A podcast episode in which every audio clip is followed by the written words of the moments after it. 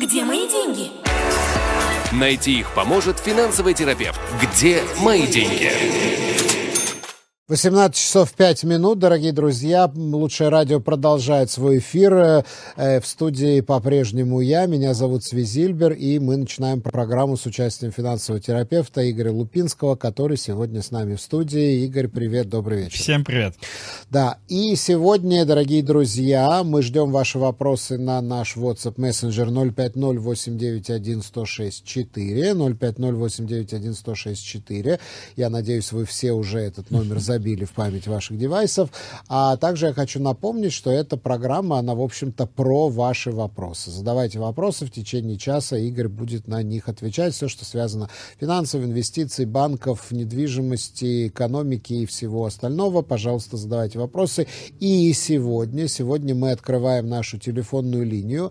Ее номер 04 770 106 4, 04 770 106 4. Пожалуйста, вы можете позвонить позвонить в эфир и побеседовать с нами прямо вот в прямом эфире. А пока вы думаете, пока вы задаете вопросы, не откладывайте только до, до, на конец программы, не тяните с этим, потому что в конце мы всегда не успеваем, когда вы вдруг начинаете нас заваливать. Пока еще вопросов не пришло, 10 э, раз подряд э, Центробанк каждый месяц повышал учетную ставку, и вот в этом месяце стоп. Чернила закончились. Остановились, да, да. Как ты это прокомментируешь? Лучше стала ситуация с инфляцией или просто исчерпал себя этот инструмент? Э, я это прокомментирую по-другому, она не стала хуже. Так. То есть э, резких ухудшений в последний месяц не наблюдалось, да. Напоминаю, что Банк Израиля э, условно оценивает ситуацию ежемесячно и выносит свое постановление ежемесячно. И, в принципе, в последний месяц, скажем так, не было никаких ухудшений. Более того, вроде как есть какие-то не очень внятные, но мили симптомы теоретических улучшений. Поэтому вполне э, закономерно, что никаких э, действий не произошло. В принципе, сохранение э, учетной банковской ставки это э, по большому счету нормальное решение в хорошую погоду. Э, волнение всегда начинается, когда что-то меняется. Причем не обязательно меняется в минус, даже когда меняется в плюс тоже начинают какие-то волнения происходить. Поэтому то, что повышения не было, это отлично. То, что повышения не было, это ничего не означает абсолютно. Вот. То, что повышения не было, э, говорит о том, что в теории есть возможность на какой-то откат ситуации к обратной, но это очень-очень-очень зыбкая гипотеза, поэтому, что называется, будем посмотреть. У нас впереди э, во-первых, опять возобновились, да, закончились все темы, возобновились политические э, волнения, которые вдарят по экономике, безусловно. У нас впереди, э, условно, наши израильские новогодние праздники, наш Рошашана со всеми праздниками, со всем. Вот. И у нас впереди подведение итогов, э, собственно говоря, так, не самого спокойного и не самого простого финансового года. То есть, э, как мы выйдем ко всему к этому, к январь, со всем этим запасом к январю месяцу, ну, будем посмотреть, как обычно. Угу. Ты же помнишь, мы с тобой ничего не предсказываем, мы попкорн кушаем. Где мои деньги? В описании подкаста вы можете найти больше информации о нашей школе и задать свои вопросы по указанному номеру WhatsApp мессенджера. Ну, мы предсказываем. Ну, слушай, ну, нет, мы предсказываем. Мы тут, кстати, аналитикой тоже занимаемся, дорогие друзья. Александр задает тебе вопрос. А ничего, что у нас то яйца пропадают, то масло, то молоко. Это у Александра со двора, я так понимаю, пропадает яйца, молоко и масло. Э, нет, собственно говоря, ничего э, такого, собственно. Это некое покачивание мышцами, с моей точки зрения, э, поставщиков для того, чтобы получить те или необходимые им условия послабления и прочее, прочее. Э, ну, плюс иногда реально производство не справляется. Там, не знаю, все дружно вышли на праздник, вот, и те же яйца собирать некому или коров доить некому, такое тоже бывает. И надо напомнить, что мы все-таки живем в относительно маленькой стране. И если на одной большой фабрике два цеха на неделю ушли в отпуск, то молока не будет. Ну, это нормально. Поэтому, да, были перебои да, с мясом во время Рамадана, когда, потому что большинство мясников у нас мусульмане в стране, да. И да, тоже не вышли, на, не вышли на работу. Поэтому э, критичного ничего в этом нет. Временные перебои, да, имеют место быть. Но ты знаешь, вот э, мы, когда, э, я вспоминаю, ну, все мы вышли из перестройки, да, Алия 90-х, все мы вышли из перестройки, и э, мы тогда, э, вот, э, ну, я не знаю, такое, не знаю, ну, такое понимание было у всех, что дефицит продуктов бывает только при социализме. В Израиле дефицит продуктов действительно это такое из ряда вон выходящее явление. Но, может быть, мы здесь уперлись опять же таки в монополии, может быть, опять же мы упор, уперлись в протекционизм, Не, в подожди, таможенные подожди, квоты, подожди. в отсутствие импорта. Не, не, подожди, подожди, подожди, подожди. Я не- лично я, может быть, я живу в другой галактике, меня надо взять там, свозить, показать, но я не наблюдаю в нашей стране прям дефицит продуктов. Нет, дефицита Ну, прям- продуктов нет. прям но пере- дефицит продуктов. Но перебои есть. Могут быть перебои с поставками каких-то конкретных э, сортов или каких-то конкретных продуктов, и то, не дай бог, там на день, два, три. Ну, то есть это и в определенных местах. То есть если вдруг пропало молоко, это не говорит, что оно пропало по всей стране. Я точно найду. Окей, э, там куда-то не довезли, куда-то и прочее, прочее. То есть э, дефицита прям продуктов в нашей стране я не наблюдаю. Опять-таки, возможно, я не там нахожусь. Э, если, потому что если он появится, то будет очень шумно по этому поводу. Сейчас все добивают, все, все поставщики э, продуктов питания в нашей стране э, пытаются максимально усилить импорт. Всеми правдами и неправдами пытаются выбить из Министерства финансов и регулирующих структур освобождение импорта и прекращение защиты, скажем так, местного сельского хозяйства, э, которое этот импорт тормозит. И тем самым, почему бы не оставить полки холодильников пару дней без молока, ну, как бы в качестве такого показательного выступления. Это вполне нормальная часть игры определенной. Вот э, в начале этого месяца, неделю назад примерно, Центральное статистическое бюро опубликовало статистику по средним зарплатам, и получается, что у нас в Израиле, у нас в Израиле средняя зарплата выросла. Она, это данные за апрель. В апреле месяце она составила э, 12 622 шекеля брутто. Это на 4,7% выше, чем в марте 2022 года, то есть она выросла. Но э, из-за вычетанной инфляции получается, что она не выросла, а, А, снизилась упала. на 0,2% за вычетом инфляции. И э, больше всего, конечно же, выросли зарплаты у нас в хай-теке 5,4%.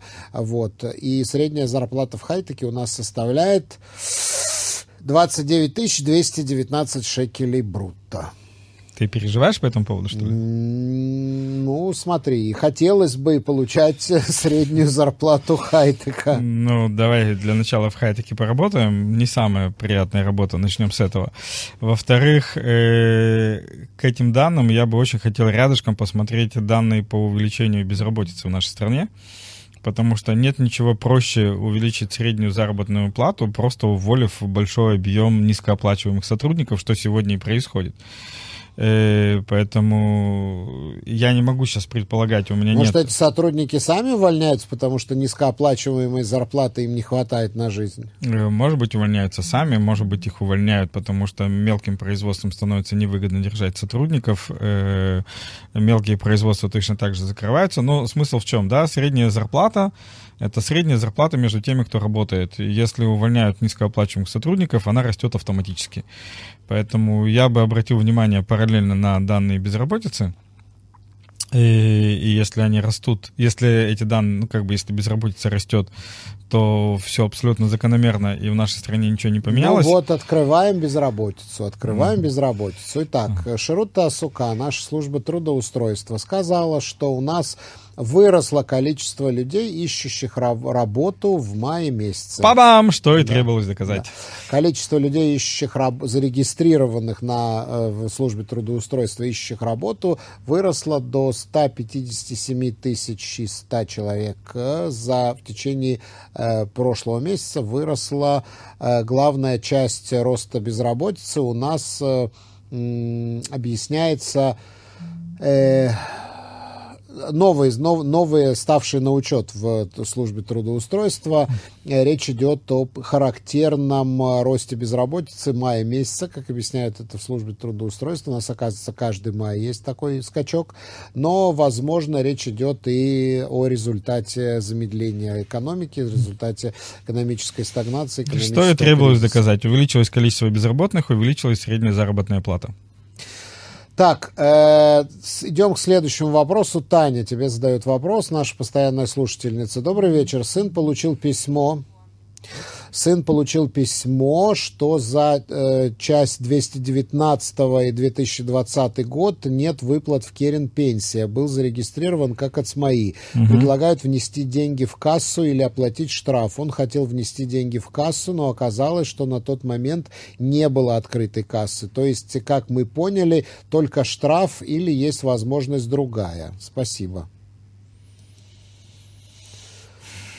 То есть была, был перерыв в выплатах в Керен пенсии. Ну, пока фонд. он был да. предпринимателем, он да. себе пенсию не платил. Э, с чем к нему сейчас пришли, что родной либо заплати себе пенсию, либо э, заплати, пожалуйста, штраф. И то, что человек хотел заплатить себе пенсию, уже приятно, но я так понимаю, что его тормознули по факту того, что на тот момент открытой кассы не было. Поэтому момент упущен. Я бы эту штуку проверил. Я сейчас не отвечу досконально, э, правый в том, что ему не дают пенсию все-таки перечислить или нет. Э, здесь надо проверить, э, что называется, разнарядки и что нам в данном случае говорят налоговики. Э, поэтому я рекомендую, э, запишите наш номер телефона 053 712-2236. Напишите нам либо в WhatsApp, либо в Telegram этот вопрос. Э, мы проверим с налоговиками, есть ли какие-либо ограничения, или все равно можно открыть э, пенсионный фонд и перечислить сегодня за, за предыдущие года Э, чтобы, во-первых, создать себе пенсию, во-вторых, не платить штраф. Поэтому эту информацию надо проверить. Я бы поступил именно таким способом. То есть перечислил бы пенсию себе. А у нас есть звонок. Алло. Здравствуйте. Да, да, представьтесь, пожалуйста, здравствуйте. Меня зовут Лев. Лев. Я хотел бы задать один такой вопрос, не могу никак получить на него ответ. В чем заключается льготный, льготные машканты? Вот я в свое время, когда покупал квартиру, я взял две части. Льготную машканту и дополнительную нельготную суду. В это в каком, одинаков... году, в каком году это было? Это было достаточно давно. Угу, Но это была одинаковая сумма. Э, плачу-то я до сих пор. Угу. Это была одинаковая сумма. Суммы по возврату были тоже одинаковые. Нельготную суду я закончил платить через 11 лет. Когда я спросил, а сколько мне осталось платить по Машканте, оказалось, что практически ту же самую сумму, какую я взял. Так в чем заключается ее льготность? Так, давайте а, разбирать салат потихонечку. Да. Во-первых, э, льготная ипотека, что называется льготная, льготная рознь. Льготники бывают разные категории, репатрианты, инвалиды. Репатриант, репатриант. Э, репатрианская ипотека когда была взята? Э, Примерно. 20 лет назад. 20 ну, лет назад. Вот, да. Ну, не, не, минутку, ну сущность не меняется. Я хочу понять, в чем ее льготность. А, я, я объясню, в чем ее льготность. Игорь объяснит, потом я объясню это тоже. Со, со своей точки зрения. Своей точки ее льготность заключалась в одном, там был пониженный процент, вот и все. То да, но я взял под повышенный процент, возвраты были одинаковые. Через 11 лет нельготную суду я выплатил полностью, а Машканта, когда я спросил через 11 лет, мне сказали практически та же самая сумма. Я взял 160 тысяч, мне сказали, что я там должен 155 тысяч. Не-не, стоп, еще раз. Давайте разбираться, потому что Может у меня салат быть, в голове. там шли выплаты только... Да, у вас, у вас своя терминология, которая в мою пока не влазит. Давайте пытаться ну, с определенными понять. Вот давайте, я взял 160 тысяч суду и 160 тысяч машкан. Какую, что за суду? Это не ипотека была? суду, не льготную. Нет, 160 машканта и 160 обычную дополнительную суд. В, Нет, в, в ипотечном банке или в обычном банке? Нет, там же вместе я брал. Там, где брал ипотечную суду, там же они давали дополнительную суду, но уже под повышенный процент. Замечательно. На как... А сроки были одинаковые там и там? Нет, э, не, не льготная обычная суда была на 11 лет. Отлично. А, а Машканта на 28. Замечательно. Но месячные возвраты практически были одинаковые, где-то по полторы тысячи. Окей. В итоге через 11 лет я не льготную суду Погасил. выплатил полностью. Конечно. А когда я задал вопрос, а чем льготность, льготная машина, нет, сколько мне осталось платить, мне сказали, что еще практически ту же самую сумму, что я взял. Я задал, но они мне предложили, теперь ты можешь переоформить ее на обычную суду. Я спросил, а за что я платил 11 лет деньги? В смысле? Ну, Про- я платил проценты. 11 лет, оста- остались те же самые деньги. Они говорят, ты можешь сейчас ее переоформить, переоформить на обычную такую же суду, какую ты взял э, по той части, которая уже Ну, тут вопрос, стоит ли это делать. Теперь давайте Не, элем- ну я, э- элементарная история. Э, Какой процент был по ипотеке? Если честно, я не помню уже сейчас, 20 Отлично. лет назад. Но он был явно ниже того, что я взял. Правильно. Причем э, там наверняка еще была привязка к индексу цен. Сто Была процентов пол- половина привязка к доллару и половина привязка к индексу. Ого, к доллару. к доллару. И половина к Половина. чему? Э, к индексу. И половина к индексу Был- цен. Ну, 80 тысяч было привязка к доллару и 80 э, тысяч привязка к индексу. Да, а нельготная ипотека у вас была, скорее Просто. всего, под Ну, обычный, под, под индекс, постоянный процент. Да. Ну, так опять-таки, в чем вопрос? Если в у вас... вопрос? Я, я не знаю... я секунду, выплатил. секунду. Я не знаю процентных ставок и прочее, но даже если у вас была обычный кредит, там, под, условно, под 10% годовых, э, который вы взяли на 11 лет, э, в течение всего периода, что вы его платили, ничего не поменялось, вы его спокойно выплатили и прочее. А ипотеку, которую вы взяли на 28 лет, во-первых, 28 лет выплачивания ипотеки, даже если у вас процент по ипотеке был в два раза меньше, это будет больше процентов в общей сумме процентов, чем в первом варианте. Э, просто за счет давности, за счет того, что это 28 лет, а не 11. Это первый момент. Второй момент, вы были привязаны к инфляции. Инфляция за последние 20 лет выросла, дай бог, чтобы не соврать, раза в два, по-моему. Вот, соответственно, на сегодняшний день вы выплачиваете примерно условно те же 10%. Еще раз, я все цифры взял с потолка, потому что я их не знаю. Я понял. Вот, и, собственно говоря, продолжаете платить. Почему сумма особо не поменялась? Потому что э, выплата ипотеки устроена по системе аннуитета или по системе таблицы Шпицера, как это у нас на иврите называется, Во-во, шпицер, шпицер, шпицер. да, где в первую очередь выплачивается процентная составляющая, и только во вторую очередь выплачивается, собственно говоря, сам займ. Поэтому вы замечательно все эти 20 лет платили проценты, и только сейчас начинаете выплачивать, собственно говоря, ту самую ипотеку, которую вы взяли. Любые предложения по переоформлению очень осторожно и желательно со знающими людьми. Вот. И, и да, вам еще, я так понимаю, сколько там вам лет еще осталось?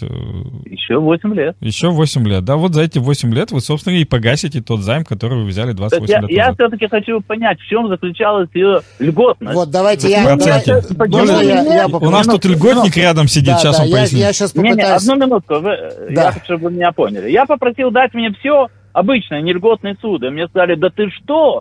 Там же на льготные, э, во-первых, мы не даем, а во-вторых, это же процент у льготные Лев, суды намного я, ниже. я, я боюсь показаться немножечко таким надменным, к сожалению, но э, я вот завтра буквально э, буду проводить семинар по работе с банками, который так и называется «Б- «Банки в Израиле. Руководство по эксплуатации», за который, на, на который мне приходится за шиворот просто тащить людей, чтобы, типа, ребята, давайте, вы придете, я вам объясню, как это работает, кто такие банки, что такое банки, что, почему и зачем они Я вам могу говорят. одним словом сказать, И как, что такое секунду, банки. и как, и как э, переводить с банковского на русский. Вот, поэтому то, что вам сказали, то, что вам сказали, но это абсолютно оправдано с точки зрения магазина по продаже денег, какой банк и является. Э, я, А, я, ну, хочу, я хочу все-таки свои пять копеек тоже вставить, Лев. Да. В 90-е годы, вот когда Антон Носик покойный писал статьи «Не берите ипотеки, не берите машканты», э, помните эти времена? Я помню. Э, тогда, Я помню, тогда помню. израильская банковская система еще была очень неразвитая, Но это был не социалистическая, 90-е годы, это был уже Сейчас, сейчас, мы, 2003 сейчас мы придем, год. сейчас мы придем к 2000-м. Она была такая очень дубовая. И вот придумали вот эти самые льготные машканты, которые оформлялись э, со справкой из Министерства абсорбции. Почему? Потому что банки боялись давать машканту новому репатрианту из-за риска. А государство сказало, вот мы даем на определенную сумму государственной гарантии, на которой... И вот выдавали эти ипотеки. Эти ипотеки, если вот сейчас посмотреть, э, ог- оглянуться назад, они были под совершенно кошмарные проценты. В начало 2000-х годов это у нас жилищный кризис, когда у нас прайм был, по-моему, 9%. То есть сейчас 4,75 э, ключевая ставка, да, 4,75 у нас сейчас и все, ключевая и все ставка. Да, и всего это. Тогда было больше 9%, то есть были очень-очень-очень но, но дорогие прайм суды. и на обычную суду уже распространял. Да, да, да, конечно, конечно. Ну, Но так я тогда, говорю, что я платил слушайте, одинаково. тогда и цены были намного ниже. Вот вы взяли, э, Нет, взяли, я вы взяли объясняю, я платил 320 тысяч. одинаковые возвраты на Да, да, суду нет, нет, я, я сейчас объясню, что я хочу сказать. Вот вы взяли 320 тысяч ипотеку, купили квартиру. Э, Тогда и цены были, соответственно, ниже, тогда даже падали цены. Но Да, ключевая да, это был ставка... момент, когда цены падали. Ключевая ставка была огромная, э, ипотеки были дорогие. Потом начались 2000-е годы, и где-то в 2003-2004 году израильская банковская система начала развиваться очень быстро, конкурентной стала, и суды, которые предоставлялись без всякой справки из Министерства абсорбции, стали выдаваться на условиях лучших, чем то, что предлагало Министерство абсорбции. И поэтому эти льготные суды, они сами по себе просто исчезли, именно потому что конкурентный рынок стал выдавать гораздо лучшие условия, потом начала падать э, ключевая ставка, ипотеки стали дешеветь и так далее, и так далее. То есть много разных вещей про- произошло. Где мои деньги? В описании подкаста вы можете найти больше информации о нашей школе и задать свои вопросы по указанному номеру WhatsApp мессенджера. Не говоря уже о том, что у вас половина ипотеки была к доллару привязана, это сегодня вообще выглядит очень-очень рискованной штукой. Но вот именно поэтому тогда, кто вот взял э, вот именно 20 лет назад, в те времена, э, взяли под очень, э, под очень плохие проценты, и вот эта льготная ипотека, она была под худший процент, чем обычная ипотека, которую брали в коммерческом Ну, вообще-то банке. А сейчас банк, ее, вам а банк ее навязывал, потому что он получал гарантию государства в случае, если вы Да, ее не банку выплатите. было замечательно. Одну, одну минутку, сейчас я вам скажу. Ну, во- во-первых, э, процент фактически там был, который не льготное судо, процент был выше. Прайм одинаковый и для той суды, и для этой. Мгм. Понимаете? Что касается, вот еще интересная вещь, что то, что привязано к доллару, было так. Если доллар будет повышаться, соответственно, я должен платить. Но вот если он будет понижаться, и он Ничего не понизится происходит. ниже- Ни- не, если он пони- по- э, ниже какой-то величины, то на этой величине будет остановка. Вот. И в итоге, когда вы мне сказали, что такое банк, я хочу вам сказать, что это жулики. Нет, это не жулики. Банк это... Жулики? Нет, нет. Жулики? Нет, Они я вот- обманули меня, железно обманули, Лев. заставив взять ту суду, сказав, что она явно выгоднее. Лев, и вообще они не могут э, если, если вы говорите, что банк это жулики, вы тут же в эту же секунду просто вписываете в, в раздел жуликов абсолютно любую торговую организацию. Банк Ну, это ни в коем случае... и. Нет, банк это ни в коем случае не жулики. Банк это магазин по продаже денег, и они это делают настолько, насколько им позволяет э, законное поле и насколько им позволяют сами потребители. Поэтому наша задача в данном случае уметь этой системой пользоваться и не, не попадать в просак. и Да, уж если точно вы ей- видели это и уж, точно, и уж точно ей не доверять, потому что это не организация, как, э, которая дает какой-либо сервис, это магазин по продаже денег. И точно так же, как вы там не особо доверяете продавцу телевизоров на фразу, что это Почему? шикарный Я, телевизор, я больше доверяю продавцу телевизоров, чем банку. ну это окей, но я и продавцу телевизоров тоже не очень Но доверяю. продавцы, всякие продавцы могут быть жулики, может быть, могут Не, быть ну, порядочные ты- люди. про- Дело не если в меня порядочном. обманет продавец телевизоров, он меня обманет там на 300 шекелей, на 500 шекелей. Да, и вы А еще можете на него меня, пожаловаться. Да, а здесь это счет идет, извините меня, я уже эту машканту выплатил два раза то, что я взял, на сотни Да, тысяч обидно. Да? Обидно. Э, Лев, э, Так чем спасибо за эту, за эту интересную Не-не-не, беседу. я, я хочу поднять вопрос, в чем льготность? Так уже том, не я, же- я же Не, вам объяснил, еще что она- она- это была льготность, это была чтобы льготность на заставить 90-е меня годы. в двойном размере? Определять льготность можно только на тот момент, когда это было актуально. Годность в данном случае была э, в первую очередь в том, что вам этот кредит в принципе дали. Потому что, А ну, осчастливили. ну, Да. пожалуйста, Ну, нет, слушайте, вы, вы могли если его вы не взяли- взять и Если квартиру вы не взяли купить. ипотеку на 28 лет, значит, если даже там у вас в среднем там 3 с чем-то процента годовых, то вот получается уже на выходе вы заплатили два раза эту сумму, да? То есть все же Нет, это не все два же... раза. Если- Я уже посчитал, никаких не два раза. Да. Э, э, Лев, большое спасибо за звоночек. Большое я спасибо. я все хочу поднять уже многие годы, с тех пор, как я закончил платить суду, поднять этот вопрос, чтобы его где-то начали официально обсуждать. В чем же льготность? Почему нас, репатриатов, так сильно обманули? Ну, слушайте, То же самое э, касалось столь когда была корзина абсорбции, нам давали тоже так называемую льготную суду. Слушайте, все уже забыли про эти льготные ипотеки. А, а, это а, было... а что забыли?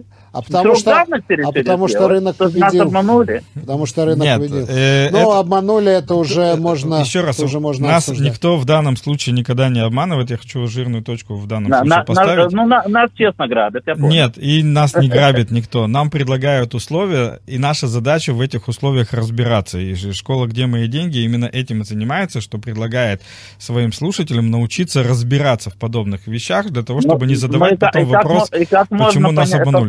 Вашу школу, вот это? Вы там экономах Э, называли Это с удовольствием 053 712 2236 053 712 712 2236. 36, Я да, успел. WhatsApp или Telegram. Напишите, э, мои девушки с удовольствием расскажут, какие у нас есть семинары, какие есть материалы и прочее, для того, чтобы в будущем можно было не задаваться таким вопросом, почему нас там обманули или не обманули. Система предлагает определенные условия, мы обязаны в них разбираться досконально. Я напоминаю, номер нашего WhatsApp мессенджера 050-891-1064, 050-891-1064 и номер нашей линии. Вы можете нам позвонить сегодня 04-770-106-4. Пожалуйста, э, пишите, звоните, задавайте вопросы. Это программа, э, это программа э, специально вот предназначена для того, чтобы отвечать на ваши вопросы. Консультация в эфире. Консультация в эфире, совершенно верно. Консультация в эфире, да. И ты знаешь, вот э, наш радиослушатель, наш, э, вот с которым мы сейчас говорили, Лев, э, да, поднимает э, довольно интересную, ин- интересную вещь, довольно интересную.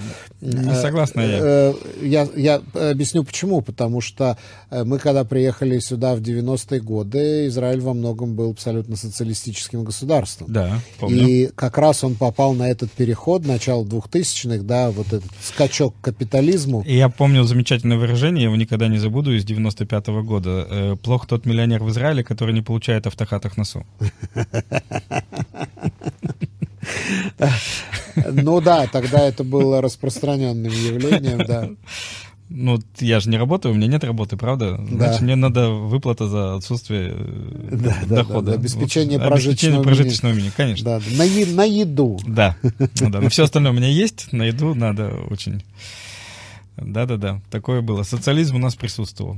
Да, и... Смотри, я не соглашусь с тем, что э, пользователь, потребитель, мы с тобой в данном случае перекладываем ответственность э, за то, что происходит, на структуры. Э, потому что нам предлагаются э, определенные опции, нам предлагаются определенные варианты действий. Вот. И наша задача в этих действиях разбираться, в этих структурах разбираться, прежде чем мы начинаем этим пользоваться. Почему-то ни у кого не возникает, э, скажем так, э, желания э, ну, пожаловаться на, на, на что бы то ни было, если человек выйдет э, на дорогу на красный свет. Мгм. Ну, как бы, понятно, да, есть некая система э, правил дорожного движения, и прежде чем ты выходишь на улицу, их надо соблюдать. Причем воспитывать начинают вроде как с детского возраста даже, чтобы, не дай бог, не перебежал. Э, Есть система взаимоотношений с деньгами, с государством, с банками, с страховыми компаниями, с пенсионными структурами и прочее, и почему-то все пытаются изо всех сил бежать на красный свет, и как только их сбивает, начинает говорить, вот, нас там, сям, третье, десятое и пятое. Я с этим не согласен. Да, вот раз мы уже заговорили об ипотеках, э, вот ст- есть тоже статистика по ипотекам, тенденция остается прежняя, не изменилась э, в июне по сравнению с маем, и на самом деле народ берет очень мало ипотек. Э, Шесть с половиной миллиардов шекелей, общая сумма шесть с половиной, шесть, шесть ми- шесть миллиардов 517 миллионов шекелей взяли израильтяне в долг. Ты когда последний раз видел банка, гоняющегося за клиентом? Это вот то, что сейчас происходит. То Банки банки гоняются? прям гоняются за клиентами. Прям гоняются. И чем они могут клиента соблазнить? Что, Э, на что пытаются- обратить внимание? Пытаются соблазнять, э, ну, скажем так, относительно адекватными условиями. Э, По ипотекам подняли э, нижний предел, то есть если мы все знали, да, там все знают, что для того, чтобы получить ипотеку, у тебя выплата должна укладываться в 30% э, чистого дохода. Подняли до 40%. Начали закрывать глаза на различные расходы и прочее, на что раньше обращали внимание. То есть банк сейчас всеми правдами и неправдами пытается, э, собственно говоря, э, вдать э, в клиентов кредиты. И тут есть еще одна замечательная штука на уровне макроэкономики, который, на которую мало кто обращает внимание. Э, в прошлом году резко поднялась э, процентная ставка банковская. Соответственно, за прошлый год банки, ничего не делая, резко начали зарабатывать больше, да, настолько резко, что у всех аж слюна потекла, извини за выражение, у депутатов, у журналистов, прямо у всех. Тогда, тогда, вот. тогда не слюна, а слюнки. Ну, слюнки. Да. Ну, как бы у каждого там со, со, со своим подтекстом это было. Вот. Э, у депутатов, у журналистов все слюнки потекли. Вот они там зарабатывают сверхприбыли. Давайте ограничивать сверхприбыли. Никто не может объяснить, что такое сверхприбыли, но мы будем ограничивать. То есть никто не может определить вот этой грани, где вот это вот типа нормальная прибыль, это типа еще ок. А дальше это типа вы уже мерзавцы, да? То есть этого как бы нет, но там мы трубим во всех средствах массовой информации. Но в чем прикол? Э, банк это коммерческая структура, у которой есть акционеры. Э, ты, будучи акционером того же самого банка, например, бы тебе понравилось, если бы у них доходы были меньше, чем в прошлом году? Нет. Конечно, нет, конечно, нет. да. То есть тут смотри, какой прикол. Я 20... бы вызвал их да, всех на, на да, ковер. да, да, вызвал бы Манкаля, директора банка на ковер, и сказал бы, ну-ну-ну, что такое, я в этом году меньше дивидендов заработаю, да? Так вот, 22 э, год неестественно стал большой по прибыли. И, соответственно, у банка сейчас, у банков сейчас охрененная проблема, которая заключается в том, что либо они вытащат 23 год хотя бы в ноль относительно 22 либо у них естественным путем будет охрененный минус, потому что э, кредиты народ берет меньше, Э, доходность по процентам относительно 2022 года точно такая же, то есть по суммам это будут те же самые деньги. У банков, у всех израильских банков есть реальная вероятность закончить 2023 год с прибылью, но меньшей, чем, 22. чем в 2022 году. И с точки зрения коммерческой структуры это ой как хреново. Поэтому сейчас они предпринимают все усилия для того, чтобы продать кредиты всеми правдами и неправдами, всем, кто движется и не движется. И это, опять-таки, очень забавно наблюдать. И я завтра вечером для тех, кто придет на семинар про банки, буду рассказывать, как себя в подобной ситуации вести, потому что мы в уникальной зоне. Если два года назад надо было прямо уговаривать банк, чтобы что-то получить, ну, сегодня в теории сегодня надо... Банк нас уговаривает. Да, сегодня в теории надо просто не косячить, и все будет хорошо. Где мои деньги? В описании подкаста вы можете найти больше информации о нашей школе и задать свои вопросы по указанному номеру WhatsApp мессенджера.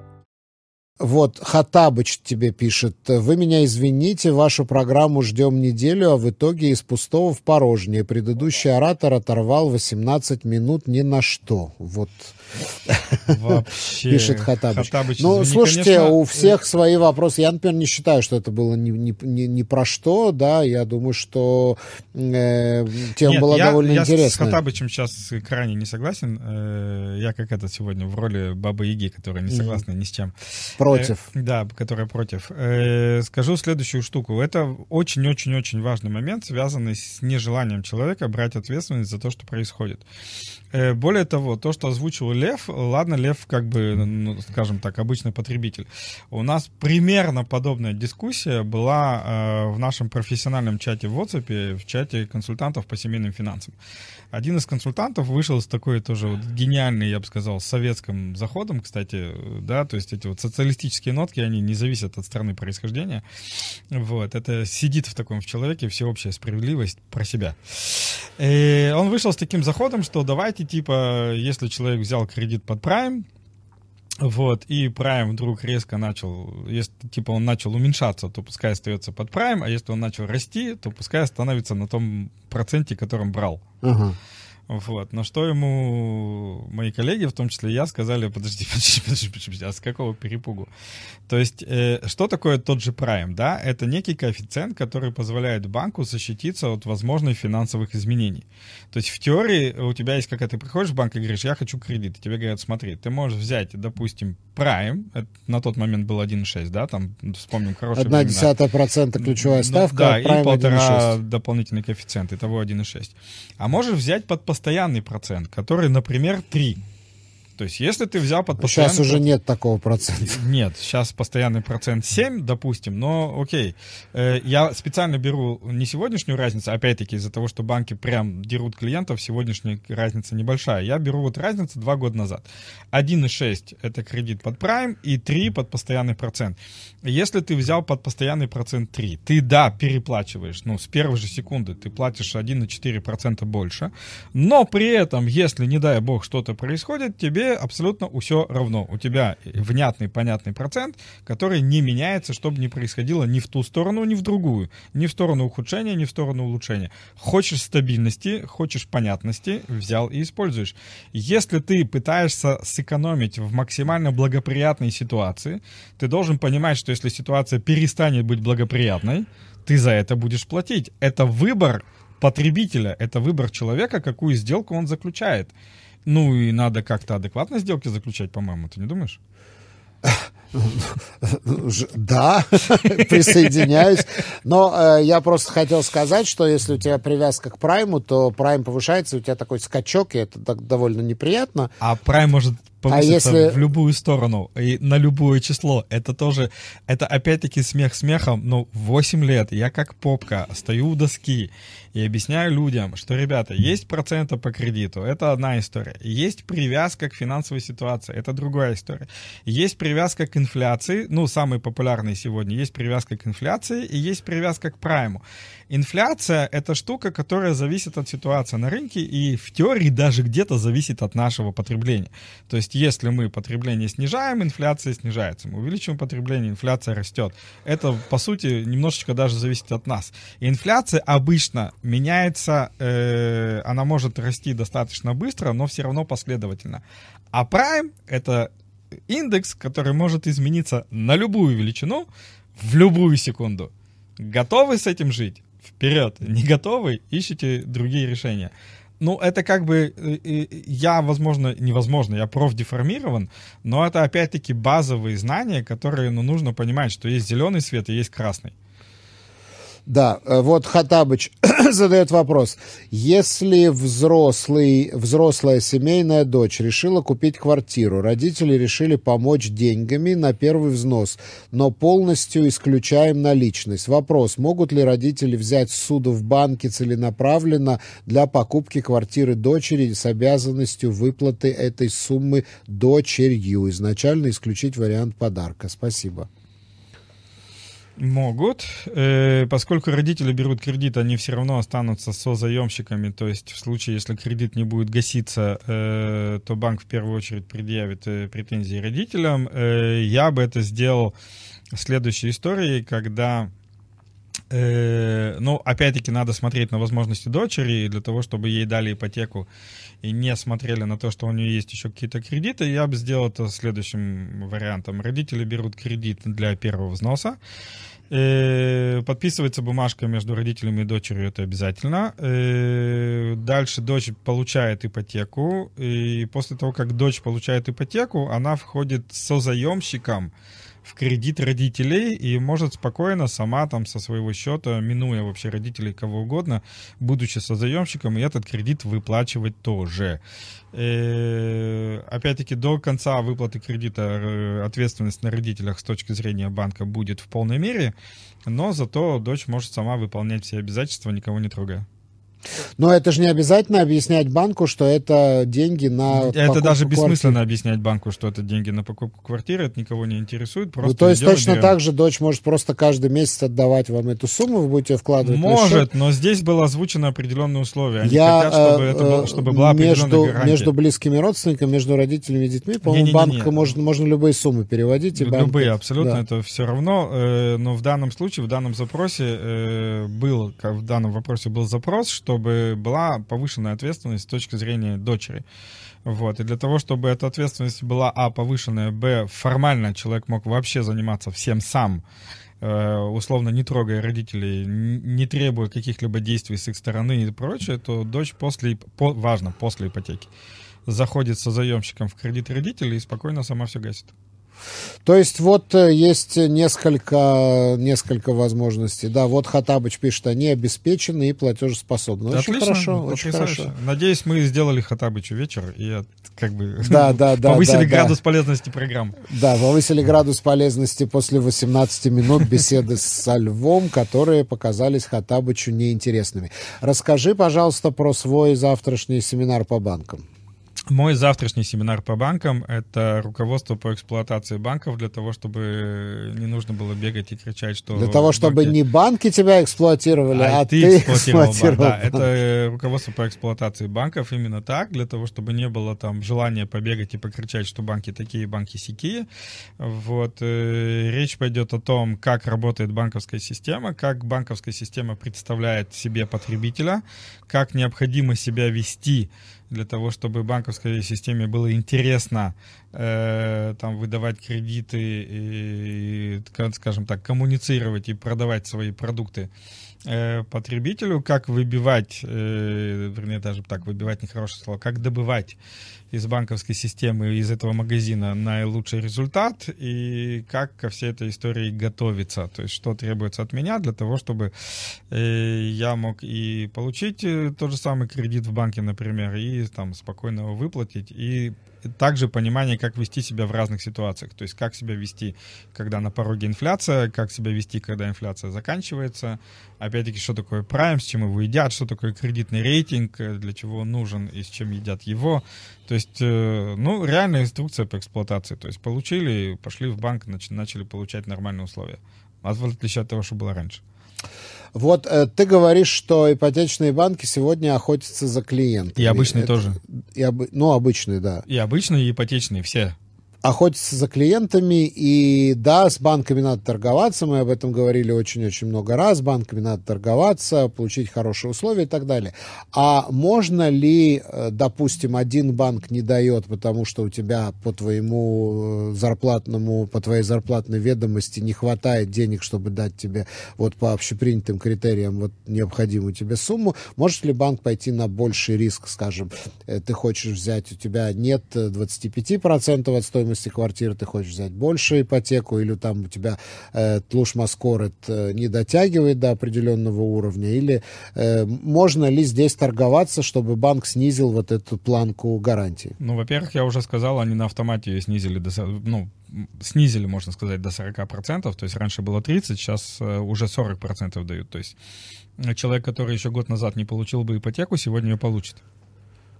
Это, во-первых. Во-вторых, да, торговаться можно, э, потому что основной постулат и то, о чем я буду завтра говорить э, предметно, это необходимо вызвать у банка доверие.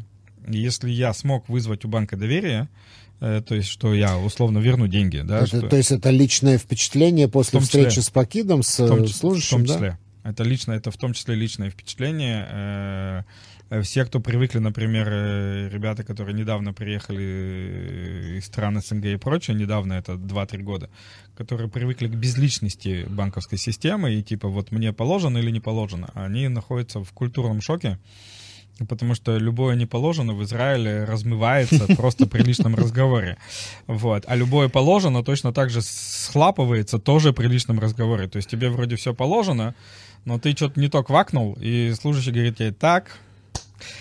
дверь находится вон там за углом, а у меня есть куча работы, и вы мне мешаете, дорогой товарищ, идите, пожалуйста, отсюда нахрен. Э, мне положено, поэтому- положено, а я могу, нет, не можете. да, да, вам положено, положено. Я могу получить? Нет, не можете. Почему? Потому что нахрен. Вот. Я слышу огромное количество историй э, вот таких вот неудачных коммуникаций э, людей с банками.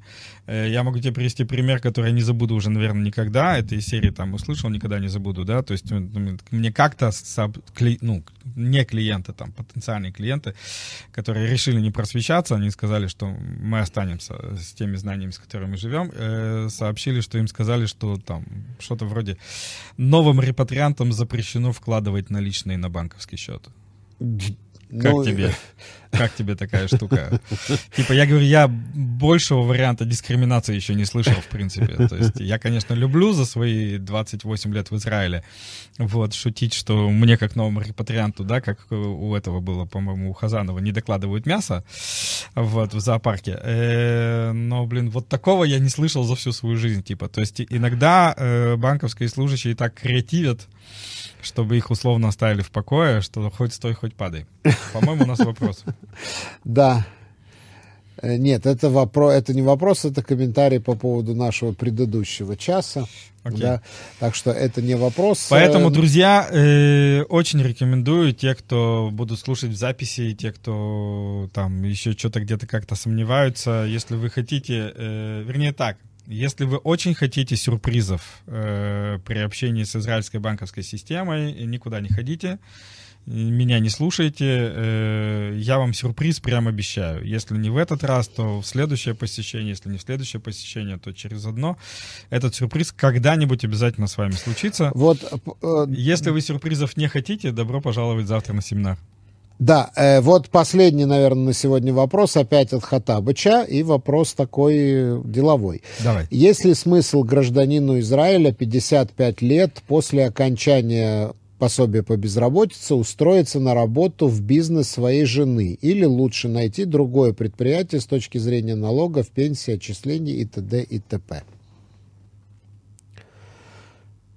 Игорь молчит. Ты смотри. Нет, Еще Игорь раз прочитать молчит, вопрос. Нет, я понимаю вопрос. Э, ну, здесь вопрос на самом деле разделен на два. Э, с точки зрения дохода в семье, то есть увеличения дохода, если устройство в эсэк жены, то есть условно на предприятие жены, э, доход не поднимет, то желательно, конечно же, идти там к дяде, заводы и прочее, потому что это будет дополнительный доход в семью. А если альтернатива этому просто отсутствие работы и прочее, то желательно пойти помогать жене, даже если это не поднимет доход, потому что, во-первых, э, ваша жена начнет меньше уставать, во-вторых, это действительно выгоднее по налогам, потому что используется защита двух э, израильтян э, вместо защиты э, одного израильтянина. Что вот. такое защита? Ну, у нас же у всех есть льготные единицы, они а, персональные. А, окей, с точки зрения налогов. С точки зрения налогов, да, они персональные. То есть, mm-hmm. если я один и тот же доход делю на двух человек, э, у меня получается большая защита по налогам, чем если это доход одного человека. Вот, соответственно, я вот так отвечу на вопрос. Если мы про увеличение заработка и увеличить заработок вы можете только работая на стороне, то идем на сторону. Если мы по сокращению налогов и про то, что вашей жене тоже наверняка нужно отдыхать, то устраивайтесь к ней с удовольствием. Э, Все на этом, дорогие друзья. Уважаемый Хатабыч, если у вас есть еще вопросы, то вы можете... 053-712-2236 с удовольствием. Да, ну либо задать его через неделю. Вот опять в последнюю минуту приходит. Стоит ли вкладывать на депозит? Э, пишет Сережа. Нет, я ярый противник Игорь, депозитов. Ярый, ярый противник депозитов. Дорогие друзья, на этом все. Наше время подошло к концу. Я благодарю Игоря Лупинского. Игорь мы прощаемся с тобой на Пока неделю. Пока и до следующей недели. Где мои деньги? Найти их поможет финансовый терапевт. Где мои деньги?